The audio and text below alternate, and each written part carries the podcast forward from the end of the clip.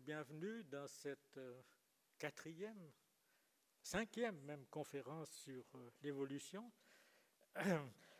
Euh, nous avons vu que le monde du vivant était, pour les scientifiques au moins, un monde qui changeait, qui changeait lentement, qui était en évolution. Mais il n'y a pas que le monde du vivant qui, pour les scientifiques, est en évolution. Nous savons que notre Terre est un système qui n'est pas statique, mais qui évolue, qui bouge. Les continents se sont déplacés et continuent à se déplacer. Euh, il en est de même de notre univers. On sait aujourd'hui que l'univers euh, a été créé il y a 15 milliards d'années et que depuis, il ne cesse d'évoluer, à savoir qu'il ne cesse de s'étendre. Donc, euh, tout bouge en fait. Et aujourd'hui, nous allons voir que non seulement le monde auquel l'être humain, dans lequel l'être humain vit est en évolution, mais que, que l'être humain également, dans sa pensée au moins, est en évolution, puisque nous allons entendre euh, Jean-Marc Grob qui va nous parler de l'évolution en musique euh, du, du baroque, XVIIe siècle, au contemporain. Jean-Marc Grob est bien connu de la plupart d'entre vous, puisqu'il a déjà eu l'occasion de parler ici, de présenter. C'est un homme actif aussi dans les activités de Connaissance 3, puisqu'il participe à la préparation des programmes de Connaissance 3. Et euh, vous savez probablement tous que Jean-Marc Grob est, né à B, qu'il a fait des études de, flûte qu'il a préparées au conservatoire, puis il est allé à Zurich, euh, où il a travaillé, euh, et à Berlin, où il a travaillé avec le grand flûtiste James Galway. Puis il a, et c'est une des parties essentielles de son activité actuelle, il a, dès 1981, sauf erreur, créé un orchestre, l'orchestre qui s'intitulait d'abord l'Orchestre des rencontres musicales et qui est devenu le Sinfonietta de Lausanne, qu'il dirige toujours avec beaucoup de, de brio. Jean-Marc Grob est un homme qui aime expliquer et parler de la musique.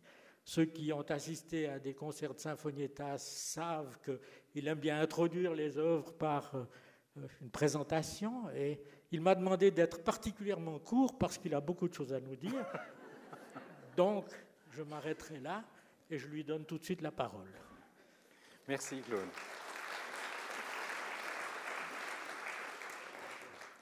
En fait, si je lui ai demandé d'être court, c'est parce que je vous ai aussi apporté 26 euh, minutes de musique. Donc, euh, si je veux encore juste introduire la musique, il faut qu'on avance. Euh, ce cycle était un cycle autour de, de Darwin qui s'est intéressé à expliquer le fonctionnement de l'évolution.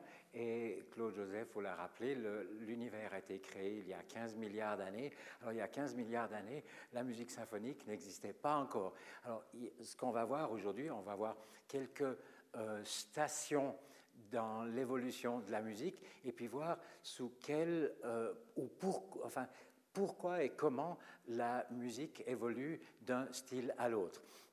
Donc, si, puisqu'on parlait, je venu écouter des, conférences sur justement l'évolution du vivant, j'ai appris que euh, depuis les premiers hominidés, donc depuis les premiers singes jusqu'à l'homme, il y a eu à peu près 3300 générations d'humains.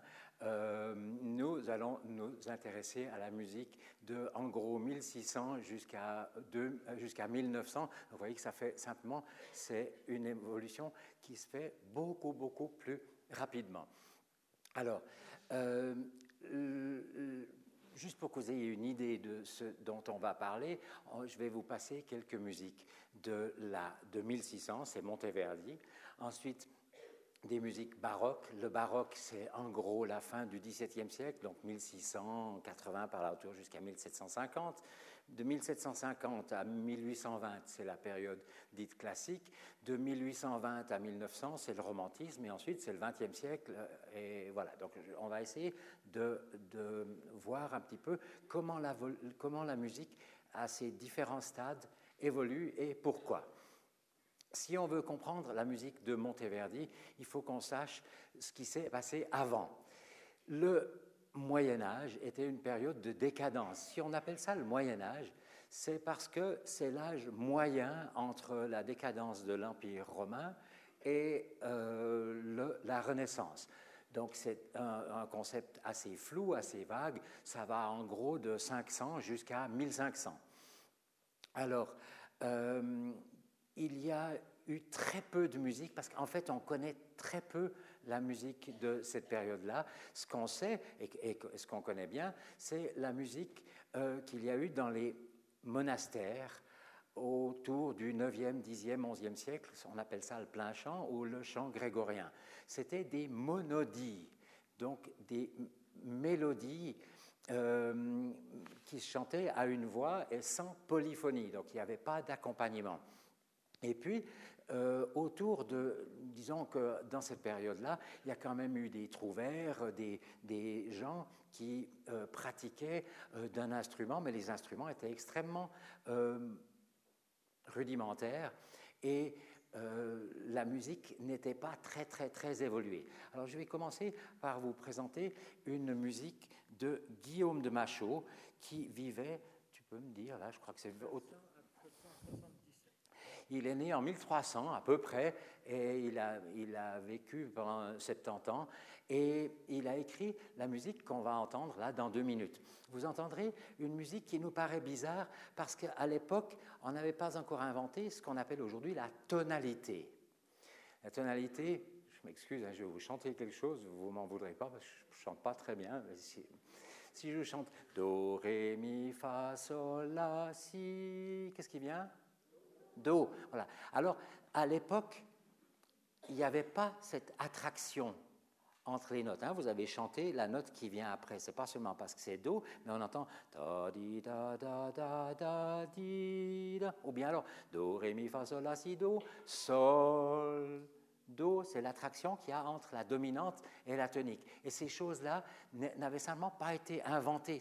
C'était, alors, ce pas des choses qu'un compositeur a inventées, c'est des choses qui sont découvertes euh, euh, progressivement. Alors écoutez euh, deux, minutes ou trois minutes de cette musique de Guillaume de Machaut, qui est donc du milieu du XIVe siècle.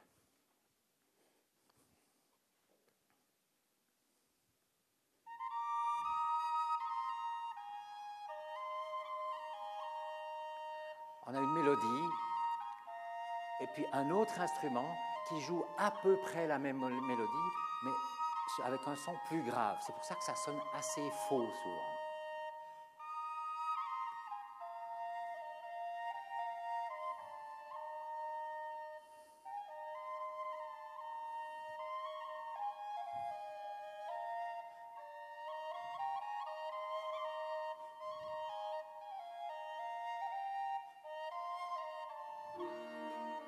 Déjà une polyphonie, parce qu'il y a deux instruments et maintenant un accompagnement avec deux violons et une espèce de violoncelle.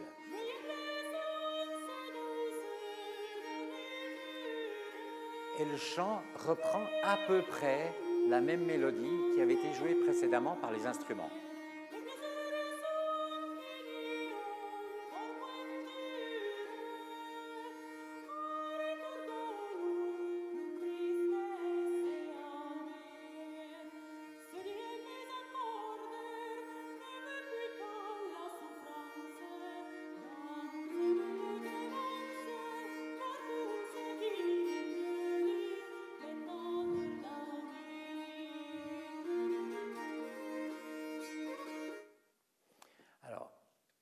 C'est presque toute la musique du Moyen Âge ressemblait.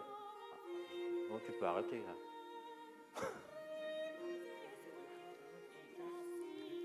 oui, ça fait rien. Bon, arrêtons là. oui, j'ai une musique. Euh, qui est très très intéressante parce que c'est une musique très ancienne, mais ce n'est pas encore une musique très très très euh, évoluée. On est souvent un petit peu gêné parce qu'il y a des, des, espèces de dissonances. On appelle ça le bourdon ou le faux bourdon parce que la deuxième voix accompagne la première toujours à intervalles réguliers. Il n'y avait pas à l'époque les tierces majeures et les tierces mineures qui faisaient que euh, l'accompagnement pouvait être consonant. Et là, il y a souvent euh, des dissonances. Et puis la basse elle est souvent, c'est des notes tenues, ça fait bouh, on appelle ça une pédale, parce que pendant, il y a des notes qui sont tenues pendant 10 secondes, 20 secondes ou 30 secondes, et puis on a toujours cette espèce de bourdonnement. Alors, du, dès, dès 1600, c'est une date extrêmement importante, Monteverdi a donné en 1600 sa, son opéra L'Orfeo. Alors justement, à ce moment-là, on a inventé la tonalité, et puis nous, lorsqu'on écoute la musique de Monteverdi, on se sent beaucoup plus à l'aise parce que justement, tonalement, on sait exactement où on en est. Par ailleurs, les théories de la musique, à ce moment-là, avaient déjà commencé à se développer, et puis on avait décidé que euh, le chant était le chant et, chantait euh, euh, un texte, et que, si possible, la mélodie devait correspondre au caractère ou aux caractéristiques du, du texte. C'est-à-dire que si vous aviez un texte drôle à chanter, bien vous faisiez une mélodie rigolote, et puis si vous aviez une mélodie triste, un texte triste, il fallait faire une, une, une musique qui convenait. Par ailleurs, l'accompagnement, c'est plus la même voix ou presque la même voix que le chant, l'accompagnement est une chose totalement individuelle. Alors écoutons euh, un petit moment du Lamento d'Ariane. C'est un petit opéra de, Monteverdi et vous allez euh, sentir immédiatement que l'atmosphère dans laquelle on est, c'est une atmosphère par rapport à la musique. Euh, du Moyen Âge, c'est une atmosphère dans laquelle on se sent beaucoup plus à l'aise. Alors, le lamento d'Ariane.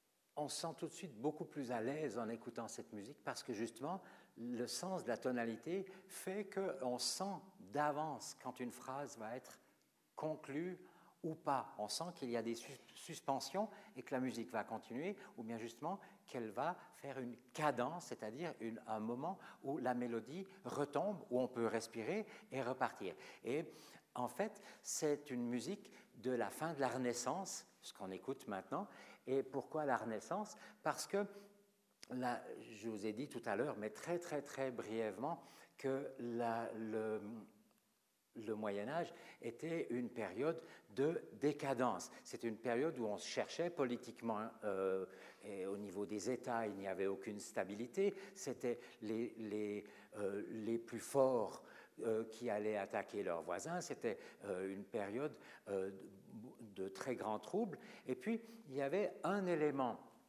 qui euh, rassemblait les gens, c'était l'Église. Par exemple, euh, l'université à Paris, la Sorbonne, était dirigée en grande partie par des religieux qui émettaient un certain nombre de règles. Et puis, la, religion interdisait aussi, en tout cas, certaines pratiques de musique. Et à partir de la Renaissance, l'homme avec un grand H euh, prend une, une, place beaucoup plus grande et justement des compositeurs comme Monteverdi ont pu commencer à dire ce que eux avaient à dire et c'est ce qu'on vient d'entendre. Alors j'aimerais qu'on passe directement à la musique baroque, mais avant je vais vous montrer une ou deux images.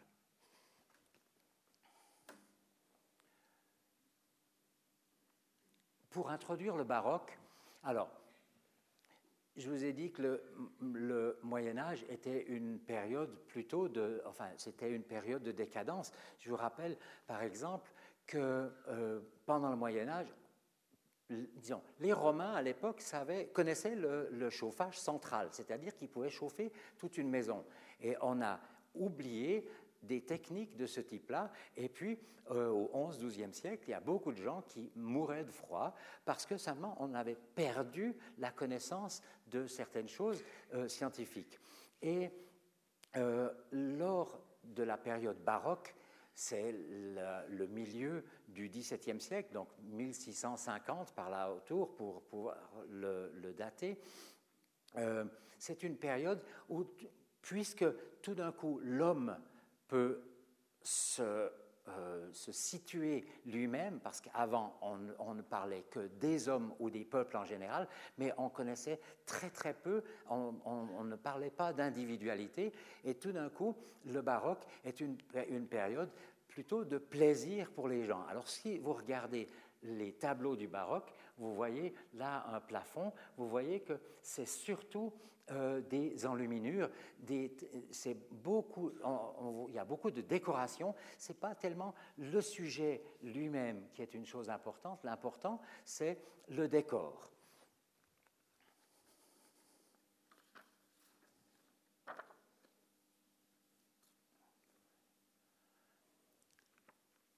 Là encore, je ne sais même plus de qui il est. Le tableau que vous voyez est d'un Hollandais qui s'appelle Jacob Cornelis van Amsterdam. C'est l'adoration des bergers en 1520. Alors, le, les bergers sont importants, Marie et le petit Jésus aussi, mais tout le décorum, finalement, est beaucoup plus important que ce que le titre prétend nous montrer. Et la musique du baroque, elle est faite un petit peu sur ce modèle-là. Il y a encore très peu de thèmes, mais il y a énormément d'enluminures. Alors écoutez cette petite musique d'un compositeur qui s'appelle Salomone Rossi, euh, une très très belle musique baroque.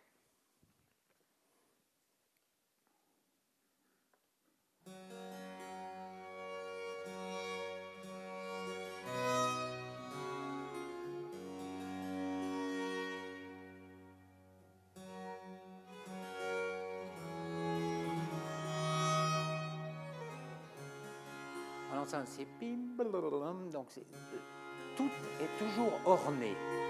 Et ça va être orné de plus en plus.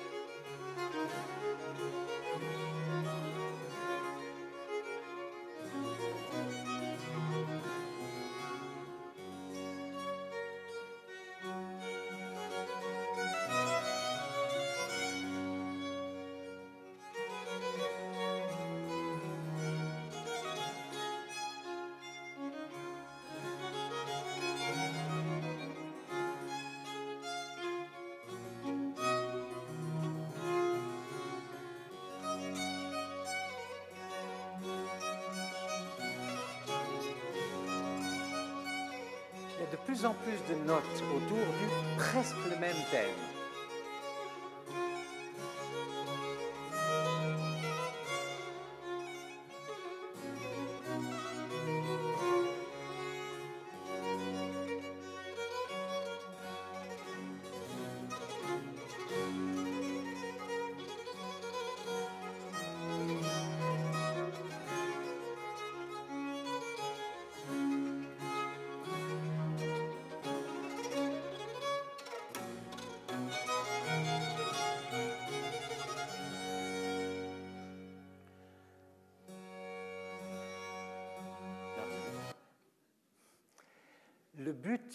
La musique baroque, c'est pas tellement de nous présenter euh, un thème.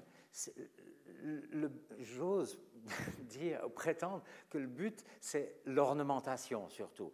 Donc, c'est ce qu'on entend.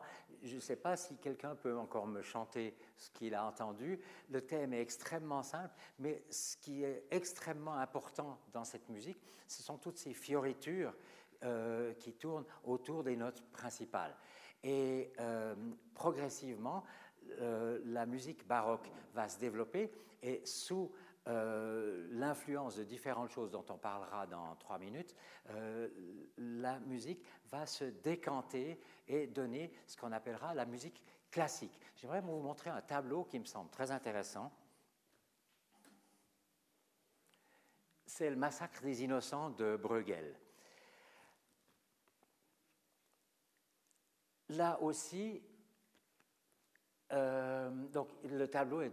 oui, il faut que je vous dise encore une chose que j'ai failli oublier de vous dire, c'est que euh, la musique, je ne sais pas pourquoi, et vous ne me poserez pas la question tout à l'heure parce que je ne pourrais pas vous répondre, la musique se développe plus lentement que les autres arts, la peinture par exemple, ou la littérature, ou le domaine des idées. Donc, quand on parle de renaissance en musique, la Renaissance en peinture, elle a eu lieu un siècle, voire deux siècles euh, plus tôt. Donc il y a un décalage dans le temps. Et là, nous avons un tableau de, 1600, euh, 1560 à peu près de Bruegel. Et euh, il y a beaucoup de personnages. Et d'abord, le massacre des innocents, c'est un texte de, du Nouveau Testament. Euh, le massacre des innocents est, transposé en Flandre, donc euh, ça ne se passe pas euh, près de Bethléem, et il n'y a aucun personnage important là-dedans. Tout le monde, je veux dire, il y a des, on ne voit pas très bien, mais il y a des enfants qui ont été égorgés. Il y a des gens, mais qui ne sont pas considérés en tant que personne, en tant que groupe qui supplie les soldats qui sont à l'arrière-fond. Et il y a un personnage important euh, que je vais vous montrer là, parce que j'ai un détail. Il y a un personnage important, c'est celui-là, qui a une barbe blanche et qui est habillé en noir. C'est le duc d'Albe, ou son ambassadeur. C'était un personnage qui avait été envoyé par euh, l'Espagne, par euh, Philippe II, euh, et qui avait été envoyé pour catholiciser la Hollande et, et les pays circonvoisins. Et puis, ce tableau marque en fait le début du moment où, parce que ce tableau est une critique de, de, de l'époque contre la, la domination euh, espagnole. Et ce tableau marque un petit peu le début du moment où les gens commencent à s'émanciper et effectivement, il faudra encore beaucoup de temps pour que les Espagnols quittent le, le lieu. Et en fait, dans la musique, on a le même genre d'émancipation, c'est-à-dire que tout d'un coup, c'est une personne ou, un compositeur qui prend la, décision d'écrire une musique comme ci ou comme ça, alors qu'avant, c'était la tradition qui importait.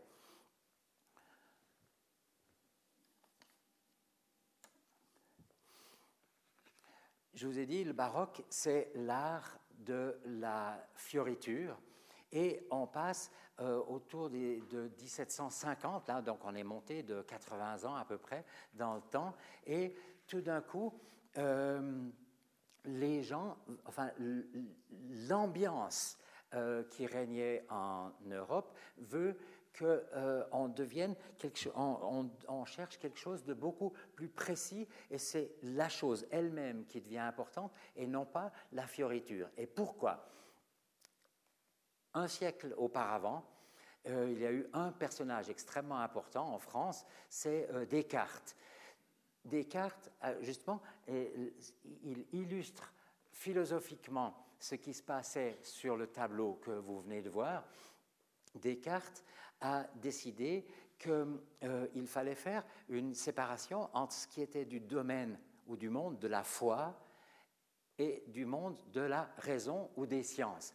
Auparavant, pendant, pendant tous les siècles du, Moyen Âge, euh, quand on faisait de la philosophie, c'est le cas de Thomas d'Aquin, Thomas d'Aquin faisait de la philosophie, il a écrit une somme énorme de philosophie, mais il fallait toujours que la philosophie soit euh, subordonnée à la théologie ou à la religion ou à la foi. Depuis Descartes, Descartes euh, a expliqué ce qui était du domaine de la foi, et puis, d'autre part, tout ce qui est scientifique doit être du domaine de la raison. Et euh, la musique qu'on va entendre, elle montre ça absolument exactement, parce que la, musique, depuis ce moment-là, commence à suivre exactement les, euh, les fluctuations de ce que l'ensemble des gens ressentaient. Alors attention, en France ou en Autriche, en Italie ou en Angleterre, la musique ou la peinture ne se, développait, ne se développait pas exactement en même temps. Donc Descartes, quand il fait euh, la distinction entre foi et raison, ça se passe au début des années 1600 ou même 1500, euh, pardon, et euh, dans la musique, on retrouve ces mêmes inflexions, mais plus d'un siècle plus tard j'aimerais que vous entendiez un petit bout d'une symphonie de Haydn. Haydn, c'est le, musicien par excellence de la musique classique, pas de la musique classique opposée euh, au rock ou bien à, la musique euh, folklorique, mais la musique de la période classique. Et euh, Haydn, lui, depuis ce moment-là, euh, depuis Haydn, on écrit des thèmes extrêmement précis, vous allez entendre un, exemple, et l'accompagnement est aussi extrêmement précis. La musique devient extrêmement claire de façon que le public puisse comprendre où on en est dans le développement de la musique. Ce que vous avez entendu de musique baroque tout à l'heure aurait pu durer euh, une minute ou bien 20 minutes, c'était une musique qui continuait de se développer. Dans le, cadre de, dans le cas de la musique de Haydn, la, musique est extrêmement structurée. Vous savez exactement où est le thème, vous sentez exactement s'il y a un second thème ou s'il n'y en a pas. Vous sentez que Haydn va développer son thème. À certains moments, il va euh, reprendre le thème. Il y aura ce qu'on appelle une reprise et on sait exactement où on en est et on sent presque d'avance à quel moment euh, la musique va retomber. Donc j'aimerais juste, avant de, vous passer à Haydn, vous montrer encore une ou deux images.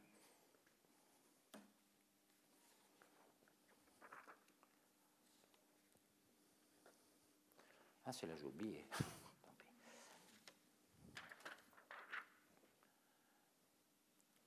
Le château de Schönbrunn à, à, Vienne, vous voyez que euh, il y a une symétrie absolument extraordinaire.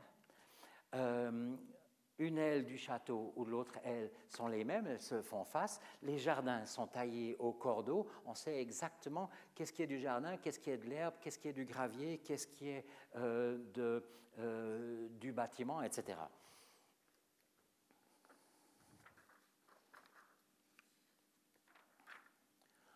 On retrouve ça dans la peinture aussi il n'y a plus de, scènes bibliques ou bien euh, bucoliques ou je ne sais pas quoi. On voit un paysage très simple avec des tailleurs de pierre au premier plan. L'image n'est pas excellente, mais enfin, on voit que le tableau est parfaitement ordonné. Ce n'est plus, c'est, l'image qui est sur le tableau qui devient la chose importante et non plus euh, les fioritures qu'il y avait euh, dans les églises baroques ou bien dans l'art baroque. Alors, écoutez cette, euh, cette, symphonie de Haydn qui est tout simplement euh, extraordinaire. Allons-y.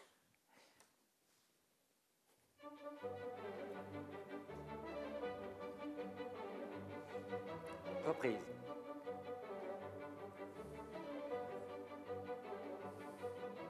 On développe un peu.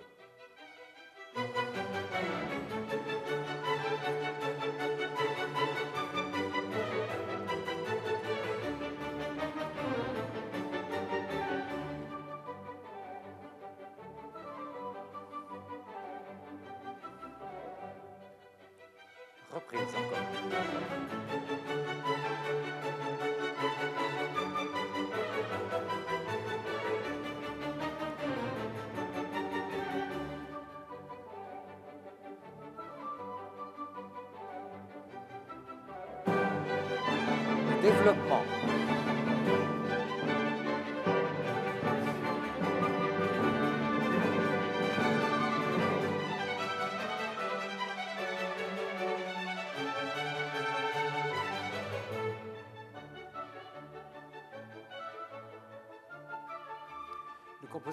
Joue avec les différents éléments du thème, avec des petites séquences du thème.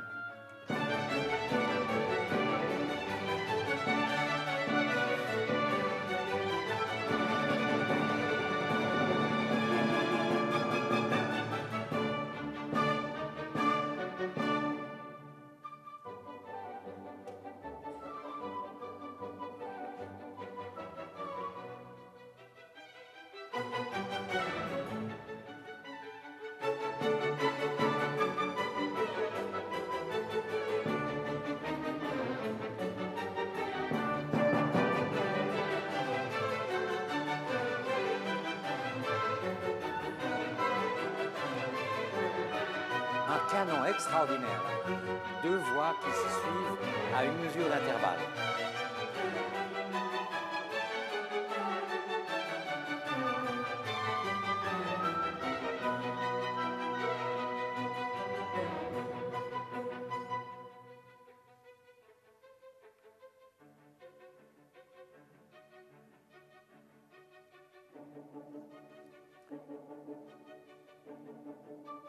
Qu'est-ce qui se passe là?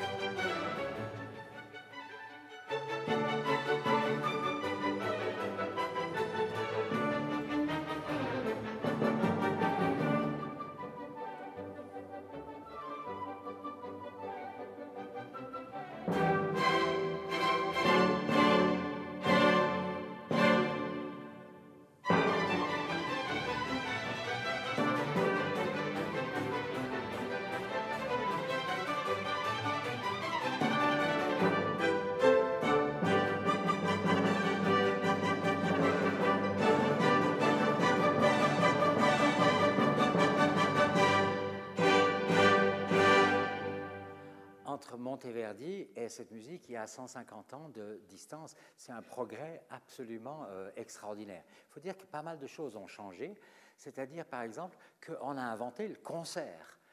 Auparavant, à la fin du Moyen Âge ou jusqu'à la Renaissance, euh, les gens jouaient euh, éventuellement dans des fêtes, on jouait à la cour, on jouait dans les églises, mais il n'y avait pas de concert. Et à partir de déjà avant Haydn, il y avait des concerts, c'est-à-dire que des gens allaient écouter de la musique, ils devaient en général payer l'entrée, ils allaient à une date fixe avec une heure fixe, parce que auparavant, on faisait des sérénades. Les sérénades, c'était des musiques qui, euh, qui agrémentaient une soirée, et Mozart a écrit encore beaucoup de sérénades, et ce sont des sérénades qui sont, par exemple, euh, fabriquées en 5 ou 6 ou 7 mouvements différents. Alors on jouait un mouvement à 5 heures, et puis euh, un autre à 6 heures et demie, et puis à l'heure de l'apéro, on jouait un autre mouvement, et puis encore euh, pendant le repas, les musiciens jouaient encore une partie. Donc la musique était ainsi détaillée dans la soirée. Depuis avant Haydn déjà, le concert commence à se généraliser. Ça signifie aussi que l'on commande des œuvres aux compositeurs. Et puis il y a un autre aspect qui fait euh, évoluer la musique, parce que ce n'est pas darwinien, mais il faut quand même qu'on revienne à l'évolution de la musique.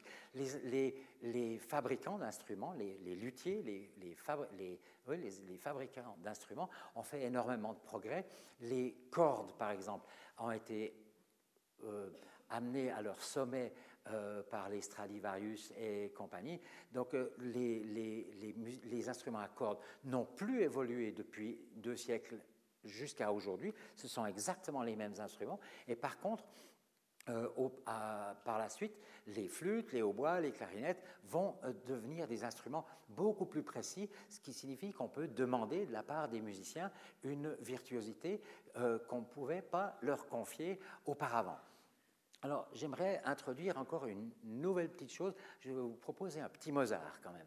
Et le Mozart que je vais vous proposer, il est exactement contemporain à une année ou deux près on n'est pas à ça près, de la symphonie de Haydn qu'on vient d'écouter. La symphonie classique qu'on vient d'écouter, c'est une musique merveilleusement construite, mais elle est très, très, comment dire, impersonnelle. Si je vous demande de me dire quel était euh, le, caractère de Haydn, euh, si je vous demande quel est le caractère de Haydn en vous basant sur la musique que vous venez d'entendre, vous n'êtes pas capable de répondre, enfin je ne pense pas, alors que Mozart, lui, il a introduit déjà une première touche de romantisme. Et d'où est-ce que ça vient? Je vous ai parlé tout à l'heure de Descartes qui, euh, qui avait écrit ses différents discours de la méthode et autres, euh, euh, plus d'un siècle, un siècle et demi auparavant.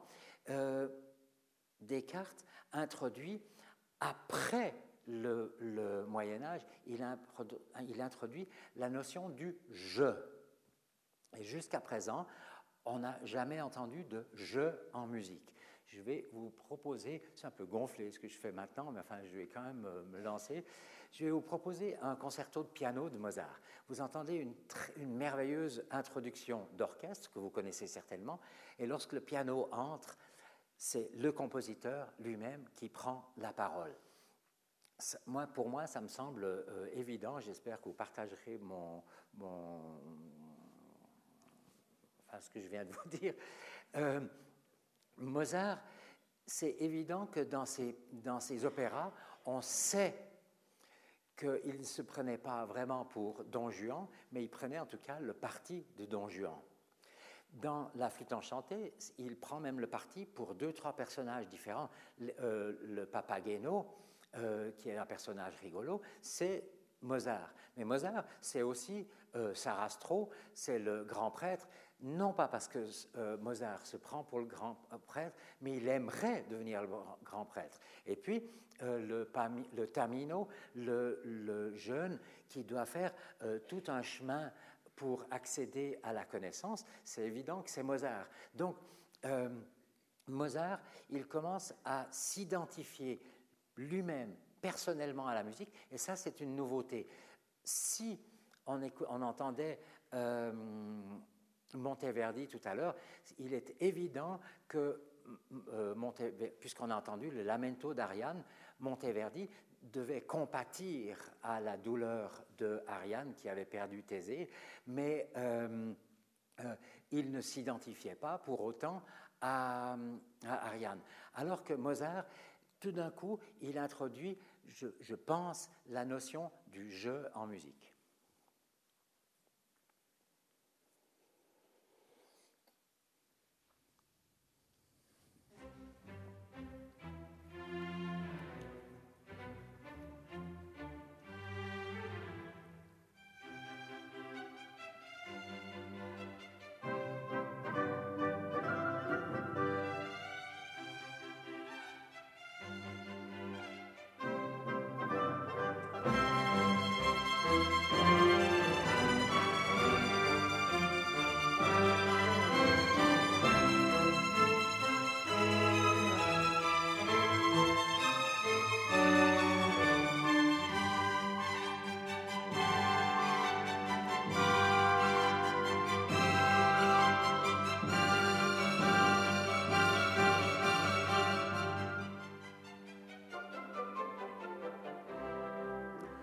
C'est le cadre dans lequel le discours avec le piano va se dérouler.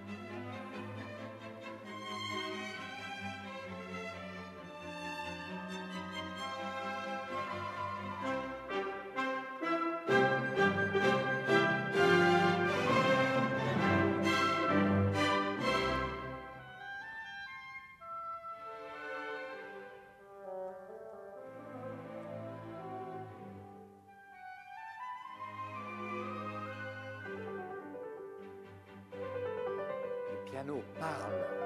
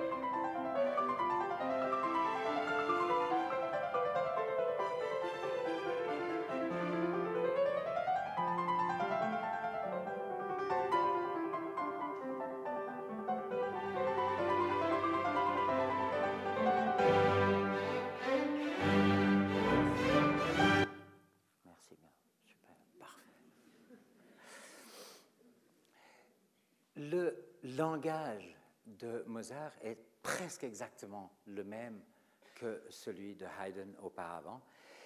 La musique s'est donc développée. Je ne suis pas linguiste, j'ai jamais appris ces choses-là, mais je peux imaginer que deux siècles auparavant, dans les différentes régions de France, on devait parler euh, différents dialectes. je ne suis pas sûr que les gens se comprenaient toujours très très bien. Mais au fur et à mesure que euh, la nature, enfin que l'aventure humaine euh, progresse, euh, les règles de langage, par exemple, se sont clarifiées et codifiées. Et là, dans le cas de la musique classique, la musique de la période classique, la, la grammaire, la syntaxe et la construction de la musique est extrêmement euh, euh, clair et compréhensible. Et, ce que j'aimerais dire justement, c'est que Mozart, il a ajouté une touche personnelle parce qu'il s'identifie d'une certaine façon à la musique ou bien il se fait, euh, il s'incarne dans la musique. Donc ça, c'est pour la période classique où la raison doit prendre le dessus sur la foi ou bien la fantaisie on fait un saut avec Beethoven. C'est une génération plus tard, et Beethoven, il est encore classique, il utilise les mêmes procédés d'écriture que Mozart et Haydn. Euh, Beethoven avait été l'élève de Haydn, et euh, les procédés d'écriture sont les mêmes. L'harmonie et la hardiesse de sa rythmique euh, se sont évidemment développés, mais chez Beethoven, il y a un aspect euh, romantique en plus. Et le romantisme, ce n'est plus la raison qui doit euh, dominer, c'est l'émotion. Il faut, il faut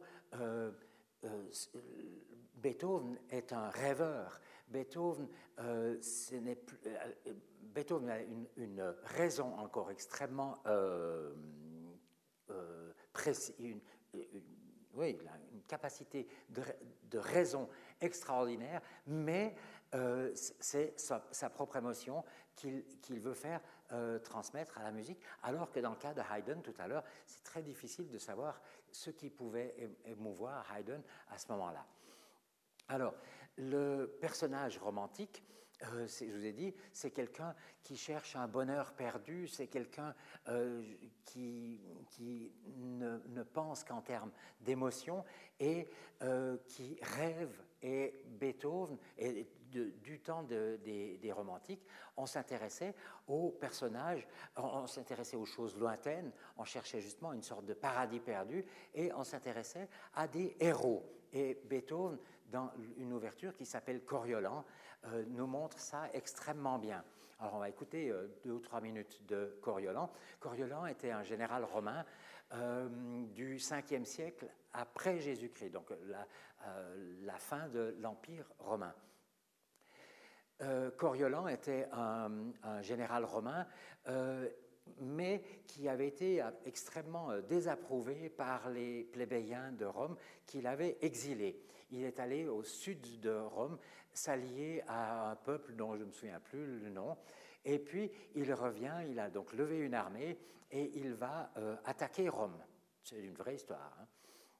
Et euh, le, gouvernement romain, je ne sais pas si ça s'appelait toujours le Sénat, demande à la mère de Coriolan et à la femme de Coriolan d'aller au-devant de son fils ou de son mari et de le supplier d'épargner Rome. Et on entend ça euh, dans la musique de Coriolan.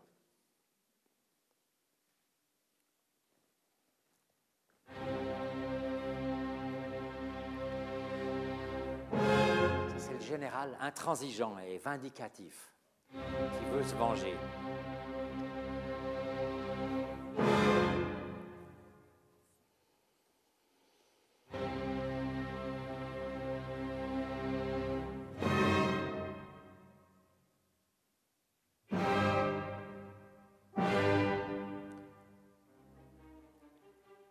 Ayant été banni de Rome, il veut y retourner pour assiéger Rome.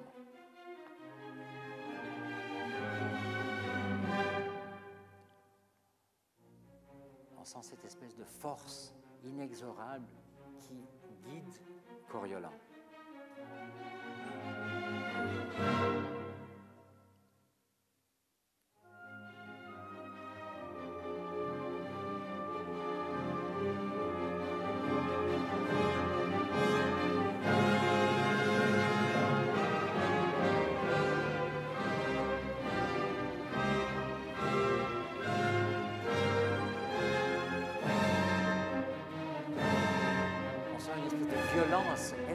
Dans cette euh, musique. On n'entend pas ni chez Haydn ni chez Mozart.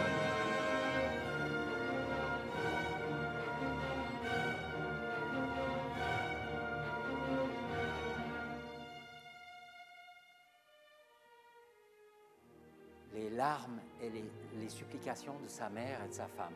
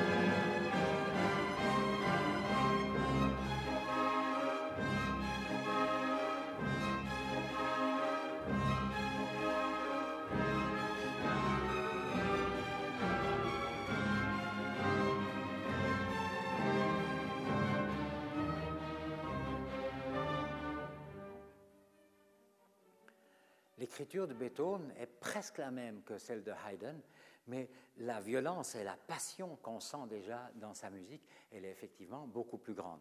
Donc euh, Beethoven, il a déjà, il a encore un pied dans le classicisme et puis euh, l'autre dans le romantisme.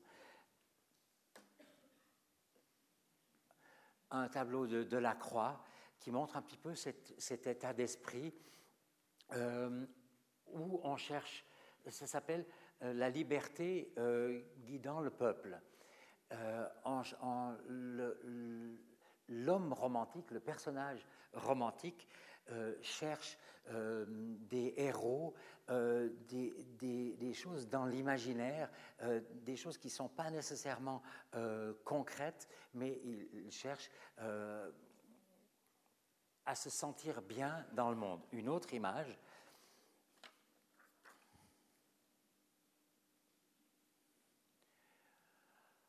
hommes et femmes contemplant la lune.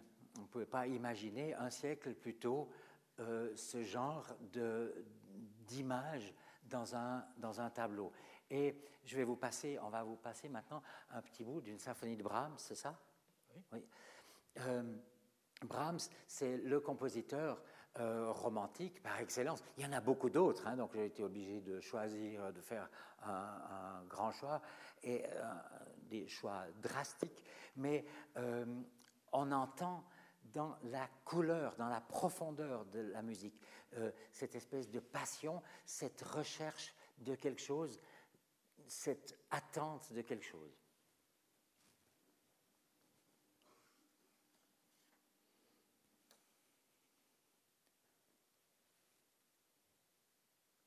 tu veux. Il n'y a rien? Ah, il faut. En arrière. Il faut remettre.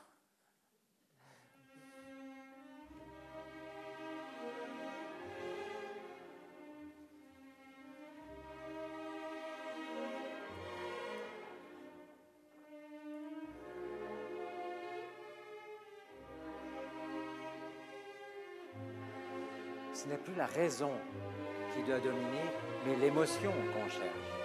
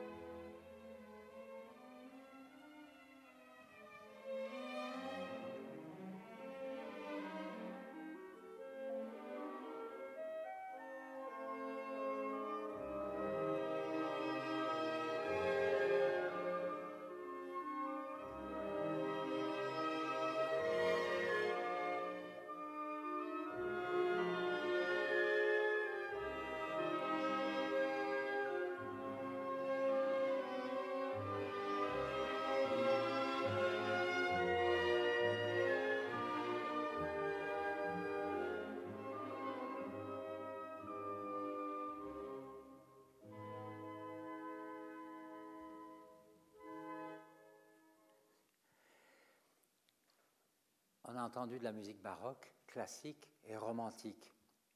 Le classicisme était une, euh, opposition à l'esprit baroque.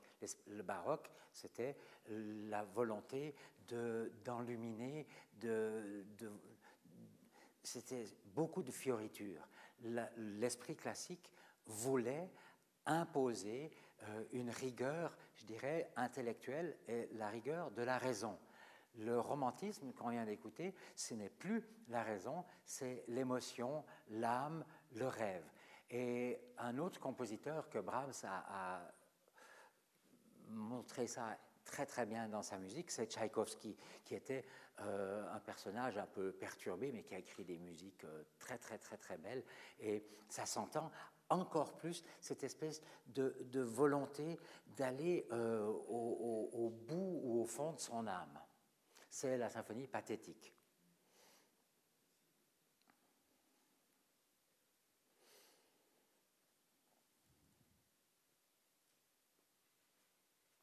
Il faut remettre le...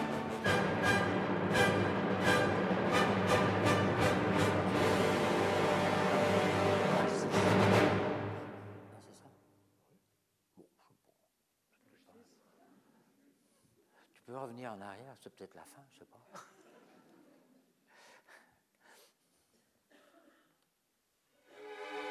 Oui, c'est ça.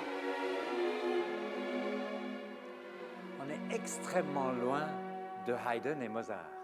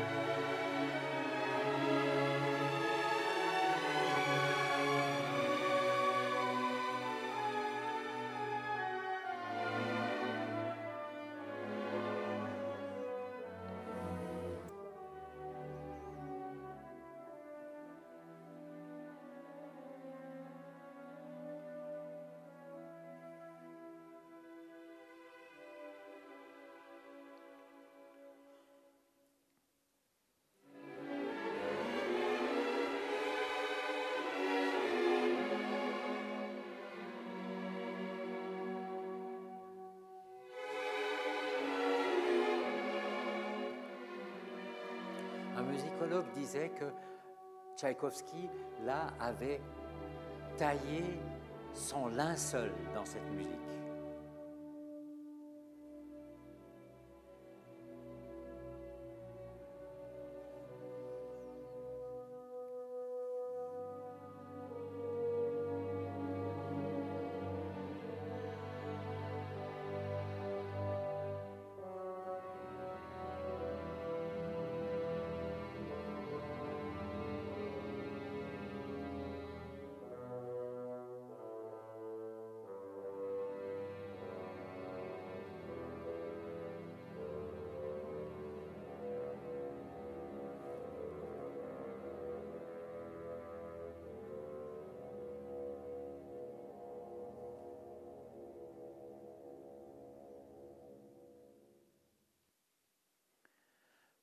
Après ces musiques romantiques, j'aurais bien voulu vous passer encore une ou deux musiques post-romantiques, parce que je sais que beaucoup de personnes aiment ça, beaucoup de personnes aiment Rachmaninoff, par exemple, ou bien euh, Richard Strauss, ou bien euh, les Wagner, mais j'étais obligé de faire des choix. Je voulais quand même vous passer, avant qu'on arrête, euh, une musique du XXe siècle. Une musique qui n'a que une quinzaine d'années de plus que ce qu'on vient d'entendre, c'est le sacre du printemps. Euh, évidemment, là, on fait un saut énorme, et puis on n'abordera pas la musique du XXe siècle aujourd'hui, parce que on peut dire que de 1600 à 1680, c'était encore la musique de la Renaissance. De 1650 à peu près jusqu'à 1750, c'est la musique baroque. Je rappelle que le développement de la musique baroque en Angleterre et en Italie ne se font pas exactement au même moment. La musique classique, elle est surtout euh, viennoise, euh, avec euh, Haydn et Mozart, mais ensuite aussi avec Beethoven et Schubert surtout, mais je ne peux pas vous en passer beaucoup plus. La musique romantique, il y en a beaucoup en France aussi, avec Berlioz et sa symphonie fantastique. Et puis, à la fin du 19e siècle, beaucoup de compositeurs se sentaient extrêmement à l'étroit dans ce système tonal dont je vous ai parlé euh, au début, celui où on sent qu'on retombe euh, la, dans, une certaine tonalité, il y a des conclusions qui se font en musique et euh, les compositeurs ont commencé à se sentir extrêmement à l'étroit et ils ont inventé mille façons pour arrêter d'utiliser la musique tonale et euh, en poésie, ça se trouve, par exemple, dans des poèmes comme ceux d'Apollinaire, où il n'y a plus de, virgule, il n'y a plus de... on ne sait, pas très bien où on en est. Ce sont simplement des idées ou des sons qui s'entrechoquent. Et dans la musique du XXe siècle, je dire, il faudrait plusieurs conférences rien que pour parler de musique du XXe siècle. La première révolution qui a eu lieu, c'est à, à, peu près en 1900. C'est les gens qui, autour de Schoenberg, ont décidé d'arrêter la tonalité, donc d'arrêter de retomber sur leurs pieds. Et comment est-ce qu'ils ont décidé de faire ça? Parce que Pour qu'il y ait tonalité, on a toujours à disposition sept notes et pas plus. On a Do, Ré, Mi, Fa, Sol, La, Si. Je rappelle que Do, c'est la huitième note, mais c'est de nouveau la, même que la première. Ou bien alors, dans une autre tonalité, on a Ré, Mi, Fa dièse, Sol, La, Si, Do dièse. Donc, on a toujours sept notes à disposition et on peut passer d'une tonalité à l'autre, mais dans une tonalité, on ne peut pas euh, utiliser d'autres sons. Je caricature un tout petit peu. C'est comme euh, quand vous écrivez un texte, dans la même phrase, il est très difficile d'utiliser euh, le futur et puis le présent et puis l'imparfait parce que vous ne savez plus où vous en êtes. Je veux dire, il y a des règles de de, euh, de, coordination des temps. Sinon, on ne sait plus où on en est. Eh bien, là, c'est un petit peu la même chose dans le cadre de la tonalité. Mais des gens ont décidé de supprimer cette tonalité. Ils ont inventé le système dodécaphonique. Puisqu'il existe 12 sons en tout et pour tout. Dans une tonalité, il y a 7 sons. Mais en tout, si je prends Do, Do dièse, Ré, Ré dièse, Mi, etc., il y a 12 sons en tout. Alors, les compositeurs, certains compositeurs ont décidé d'inventer la musique dodécaphonique, c'est-à-dire qu'on ne peut rejouer un son que lorsque les onze autres ont été utilisés. Donc euh, ça veut dire que ça devient simplement impossible de, sentir à quel moment la tension euh, prend ou elle se détend. Alors, un des précurseurs, disons, quelqu'un qui a eu un succès absolument extraordinaire au début du XXe siècle, c'est Stravinsky avec ses grands ballets. Et je vous propose quand même, pour finir, d'écouter euh, cinq minutes du Sacre du Printemps. Au début, il y a euh, un solo de basson qui se développe, et puis euh, ensuite, on écoutera le début de la deuxième petite pièce qui s'enchaîne.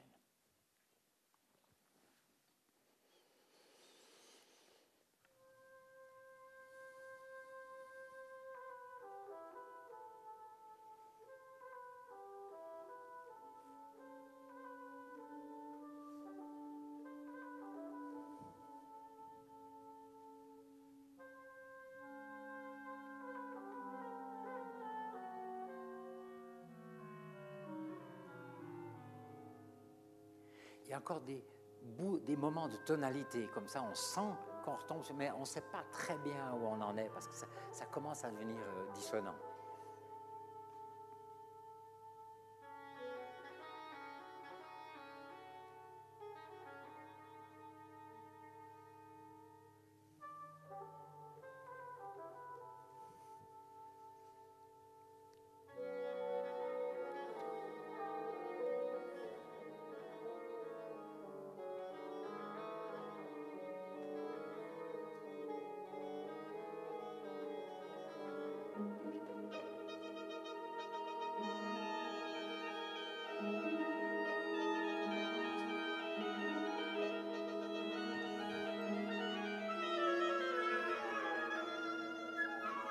L'introduction de l'adoration de la terre, encore un sujet qu'on n'avait pas abordé en musique.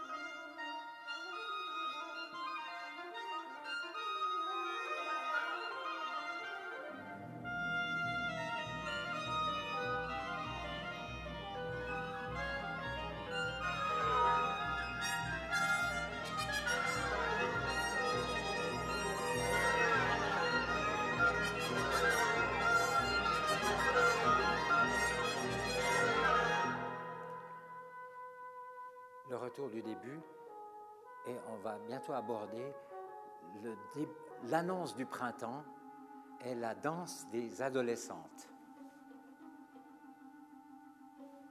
On nous l'annonce déjà.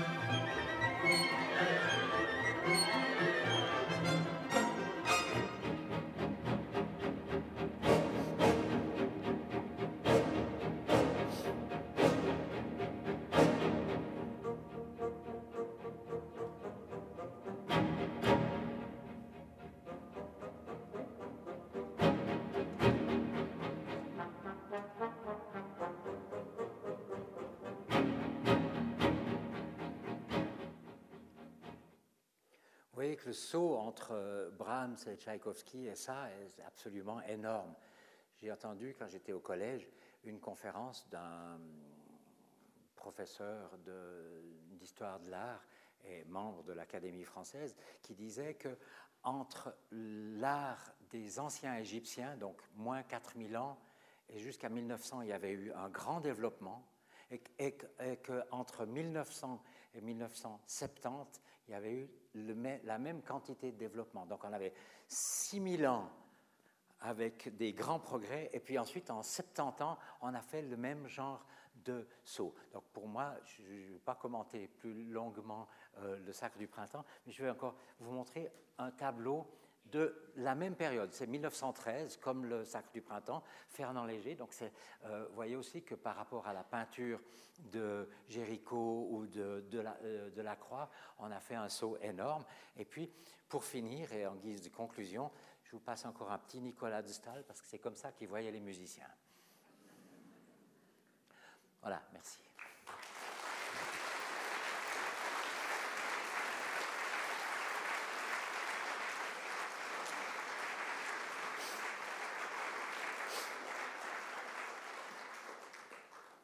Alors, euh, merci Jean-Marc Grob, euh, merci pour euh, ce voyage sur quelques siècles de musique.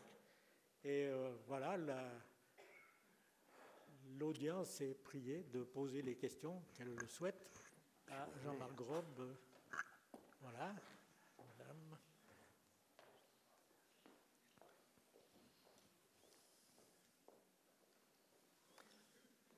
Ne me demandez pas pourquoi les musiciens sont en retard sur les peintres, hein, s'il vous plaît. Dans cette évolution de la musique, quand est-ce qu'on a commencé à précisément dire mode mineur et majeur?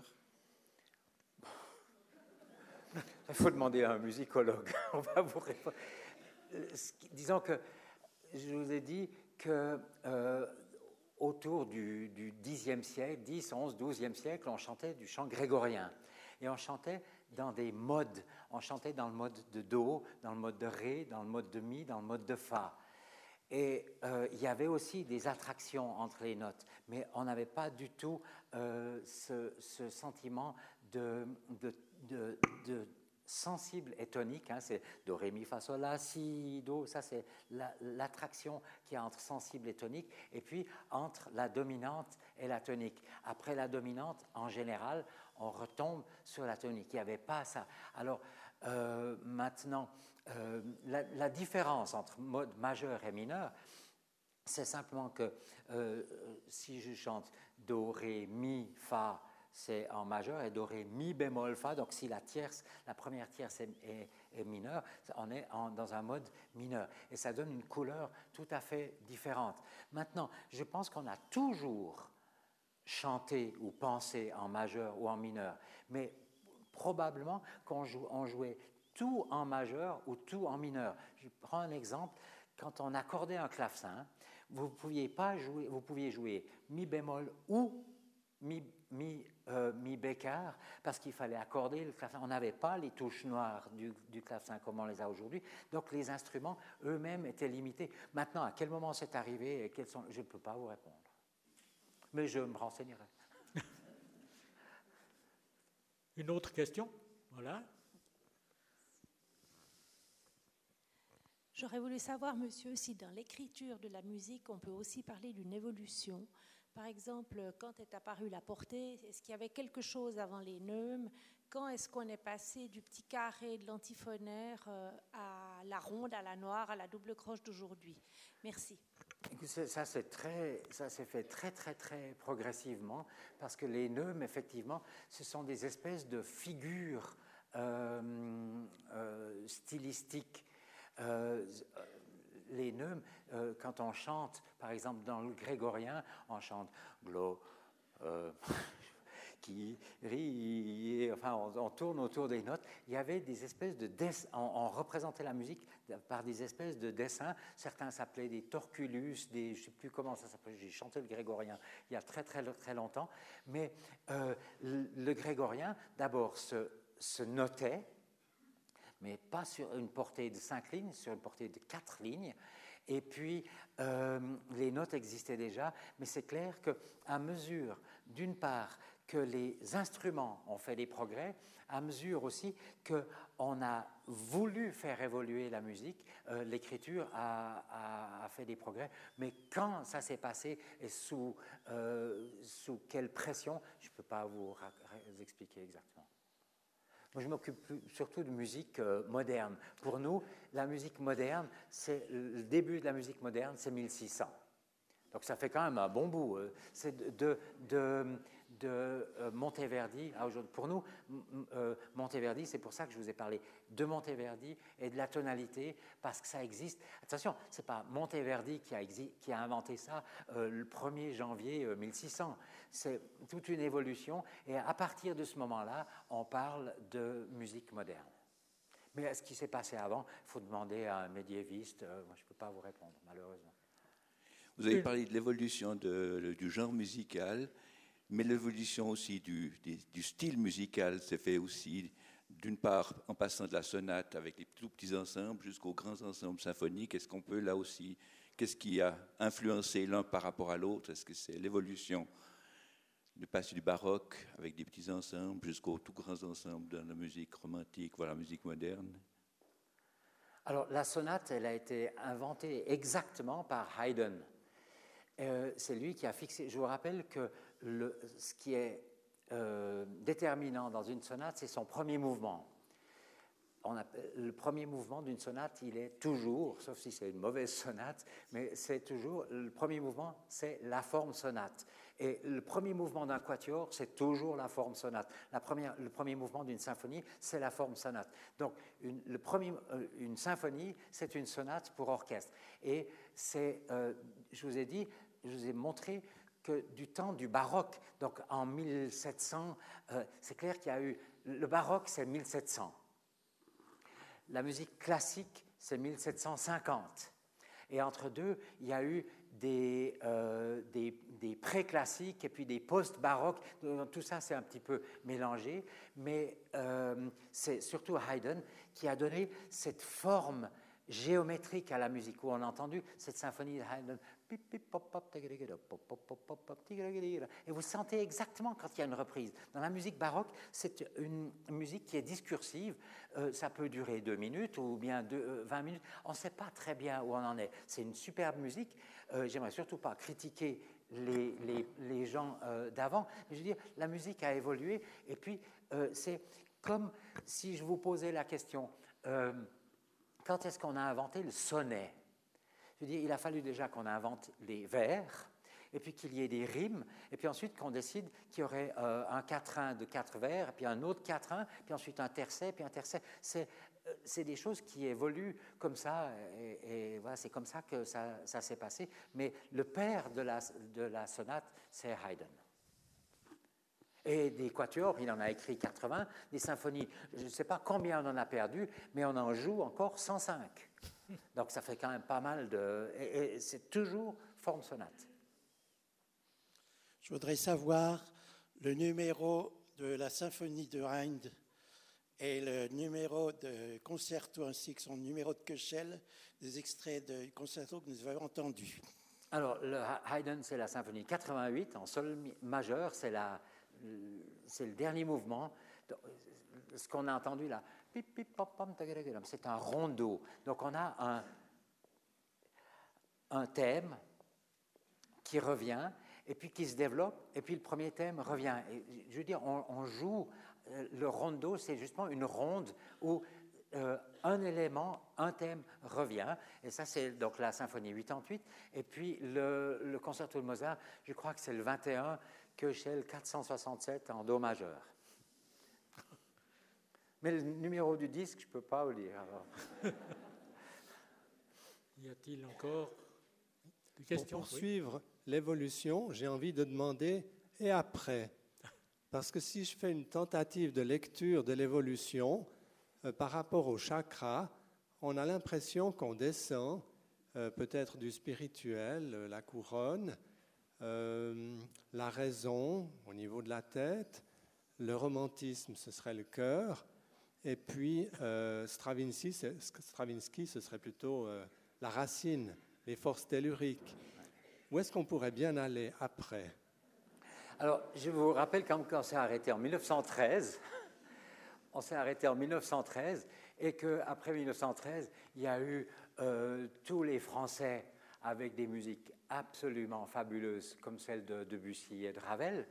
Mais Debussy est mort en 1918 et en 1918, Varese avait déjà écrit America, où il y a des klaxons et, euh, euh, des sirènes. Je veux dire, c'est des, bruits terrifiants. Hein.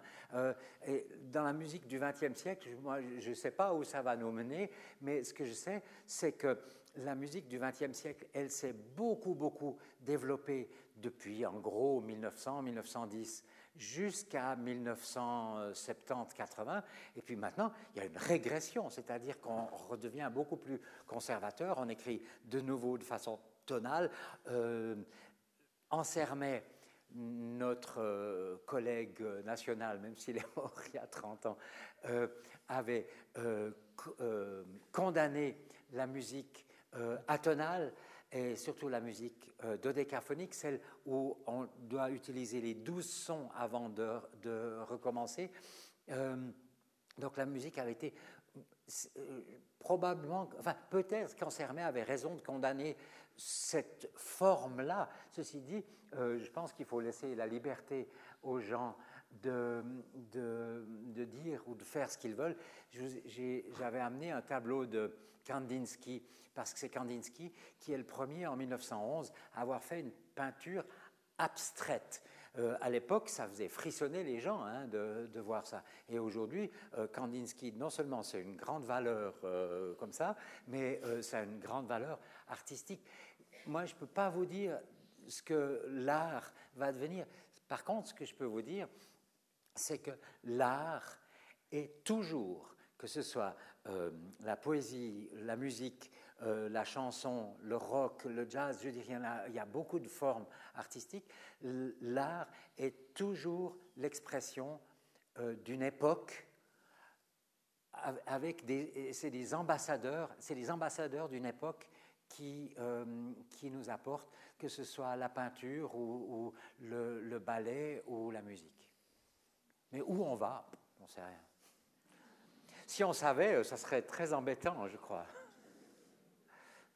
Y a-t-il encore une question? Oui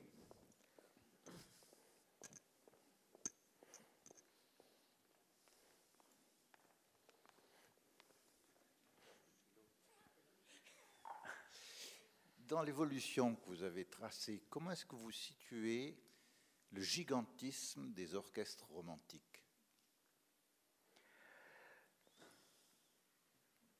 Il y a plusieurs raisons à ça. Euh, d'abord, je pense que l'esprit romantique demandait euh, quelque chose de plus grand. Je rappelle qu'on euh, a parlé avant de choses classiques. Dans les palais de Schönbrunn, il y avait des, salles de concert, mais ce n'étaient pas des salles de concert gigantesques. je veux dire, l'orchestre était automatiquement, était obligatoirement restreint. Les opéras, la même chose. Mais euh, déjà du temps des rois de France, il y avait de temps en temps des, fêtes absolument gigantesques. Et Haydn, quand il a joué euh, la, musique euh, Water Music, ou non l'autre, Fireworks, il y avait 25 hautbois, je crois, ce qui est absolument incroyable. Il n'y a plus un orchestre au monde qui, qui arrive à aligner 25 hautbois. Et donc on avait envie de choses plus grandes. Et puis, je crois que l'esprit romantique, justement, qui cherche à se surpasser, qui cherche à rêver, le, romantique, il ne cherche pas... Euh, disons, il cherche le rêve, il cherche l'exotisme, il cherche à aller plus loin, il cherche surtout à se dépasser lui-même. Donc il y a euh, fatalement une euh, inflation, et je crois que c'est comme ça qu'il faut l'expliquer. Moi, disons que après les salles euh, se sont agrandies. Je veux dire, un gaillard comme Wagner, qui était évidemment un type qui voyait grand Et euh, il pouvait pas, il était petit, mais euh, il aurait bien, disons qu'il aurait bien voulu être euh, plus grand, et ça se sent dans, dans sa musique. c'est quelqu'un qui voulait que tout soit magnifié pour sa musique. Alors qu'est-ce qu'il a fait? Il a construit son propre théâtre. Et, et, à partir du moment où on commence, ben on sait où ça commence, mais on ne sait pas où ça finit. Et puis après, au XXe siècle, on fait des choses absolument énormes. Je veux dire, le Sacre du Printemps, c'est un orchestre beaucoup plus grand que l'orchestre de Wagner. Il faut à peu près 20, euh, types, 20 musiciens de plus pour jouer le Sacre que pour jouer euh, euh, un opéra de Wagner. Donc, on n'a pas fini. Alors, aujourd'hui, on essaye de faire en sorte que ce soit un petit peu moins bruyant. Il ne faut pas oublier que les instruments d'aujourd'hui font beaucoup plus de bruit que ceux du temps de Wagner. les corps de l'époque faisaient une certaine quantité de son, et aujourd'hui, avec, euh, avec un corps qu'on achète euh, chez Hugues Musique, ça fait euh, beaucoup plus de décibels. Donc maintenant, on fait grand, et puis on essaye aussi de faire plus petit parce qu'on peut amplifier. Donc avec moins de moyens, on peut faire plus de son. Et je ne sais pas où ça arrêtera. Merci. Y a-t-il encore une question? Oui d'évolution, pourquoi est-ce que la fréquence du La 3 évolue au cours du temps? Parce qu'on dit. Il y a plusieurs raisons à ça. Disons que moi j'en connais une, et c'est celle qui m'intéresse. Euh, donc le La du, temps des baroques était, c'était La à 415. 415, ça veut dire que euh, quand on joue un La sur un violon, le, son, c'est une vibration qui vibre 415 fois 2 par seconde, donc 830. Euh, euh, donc si je, 830, euh, c'est une demi-vibration, puisqu'une vibration, c'est une chose comme ça. Donc il y a 400, 415 vibrations complètes. Et les instruments à cordes, quand on les accorde un peu plus haut, le violon sonne mieux. À l'époque, on jouait dans les salles petites, on avait, et, on avait on n'avait pas besoin de la quantité de son dont on a besoin aujourd'hui. Si vous jouez au théâtre de Beaulieu, qui est une, salle qui sonne plutôt mal, elle sonne mat, euh, vous êtes obligé de jouer, euh, vous êtes joué, vous n'êtes pas obligé de jouer fort, vous êtes obligé de jouer extrêmement intense. Donc la densité du son, parce que la densité du son et la nuance du son, c'est pas la même chose. Il faut que le son soit plus intense et euh, en accordant les violons plus haut, parce que pour un violon, c'est assez facile, il suffit de tendre la corde un peu plus. Bon, elle risque de casser, mais euh, euh, si vous tendez votre violon un peu plus, le violon va sonner mieux. Donc il n'y a pas de raison que ça ne monte pas. C'est pour ça que tous les instruments avant qui doivent s'accorder, eux, ils sont obligés de scier leur instrument pour que, pour que ça suive. Donc euh, on essaye de limiter ça aujourd'hui à 441, 42, 400. Nous, ici en Suisse, on utilise 442. Mais les, les, orchestres qui jouent des orchestres à cordes, les, orchestres où il n'y a que des violons, ils jouent souvent à 400, 440 euh, et plus. J'ai dit 432, c'est une bêtise, hein. c'est 442. Euh. Voilà. Alors ceux qui le souhaitent peuvent venir euh, boire un café avec euh, notre conférencier au, Grand Café. Avant de lever la séance, je voudrais vous rappeler que la visite euh, de l'exposition sur l'évolution et Darwin est organisée et ceux qui le veulent peuvent s'inscrire. je crois qu'elle est prévue pour le 26, 26 décembre, sauf erreur. Janvier, janvier, 26 janvier. Donc n'oubliez pas, l'exposition, je peux vous en assurer, vaut la peine d'être visitée. Enfin, je vous rappelle que c'est la dernière séance de l'année. Donc, euh, Connaissance 3 présente à tous les présents ses meilleurs voeux pour euh, la fin de l'année et l'année prochaine. Et vous attend le 11 janvier pour la conférence du président de l'école polytechnique, Patrick Ebicher, qui nous parlera de l'avenir de l'EPFL. je vous remercie.